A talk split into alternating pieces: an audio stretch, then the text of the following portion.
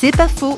Parlons de fleurs et d'espoir avec Marc Fru, éducateur spécialisé auprès de jeunes délinquants.